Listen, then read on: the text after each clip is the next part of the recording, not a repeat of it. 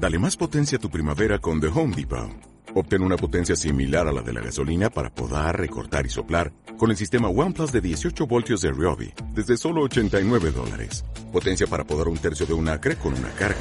Potencia para recortar el césped que dura hasta dos horas.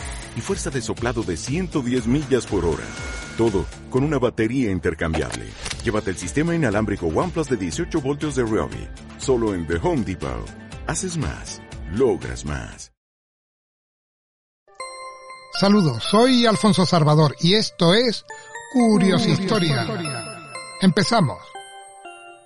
Pedro de Torres Miranda. Me parece muy conveniente contar lo que dice el Diccionario de Historia y Geografía dirigido por Francisco de Pablo Mellado acerca de Pedro Torres Miranda, mártir de la religión cristiana.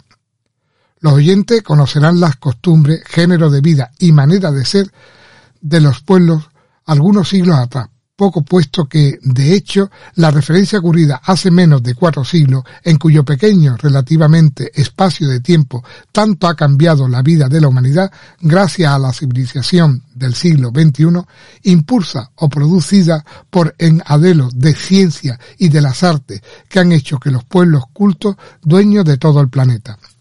Pedro de Torres Miranda, natural de Madrid, fue soldado en Italia y de regreso a su patria fue apresado la nave por otra que mandaba el general moro Ferrete Bey, quedando cautivo Torres como todos los demás tripulantes y pasajeros. Conducido a Argel, hizo muchos trabajos y dedicándose a actos de caridad, ofreciendo hacerse religioso descalzo de San Francisco cuando terminara su cautiverio. Su madre, que vivía en Madrid, trató de rescatarle y envió 650 ducados al efecto, pero desgraciadamente llegó a Argel la noticia de haber apresado los cristianos a un cosario y con él a una mora principal, lo que obligó a Bey a detener a todos los cautivos rescatados, quedándolos hasta que le devolvieran aquella mora, que ya se había hecho cristiana.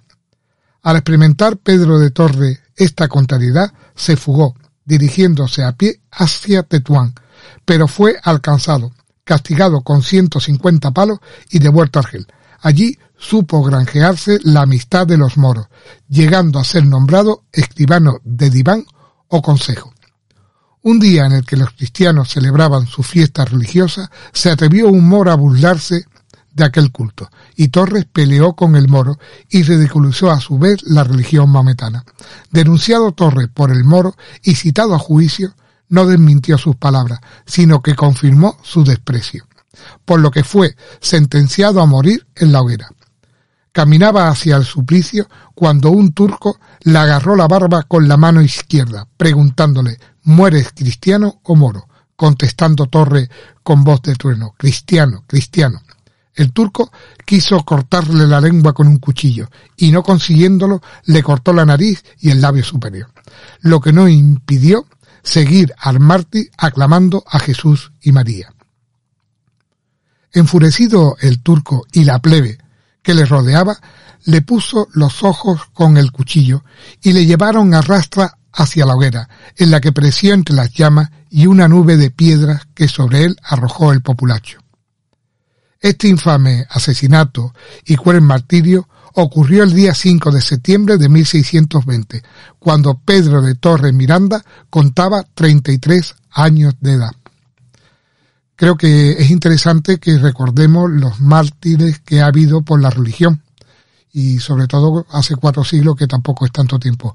Muchas gracias por escucharme y espero que este interesante tema os haya gustado. Un saludo virtual a todos.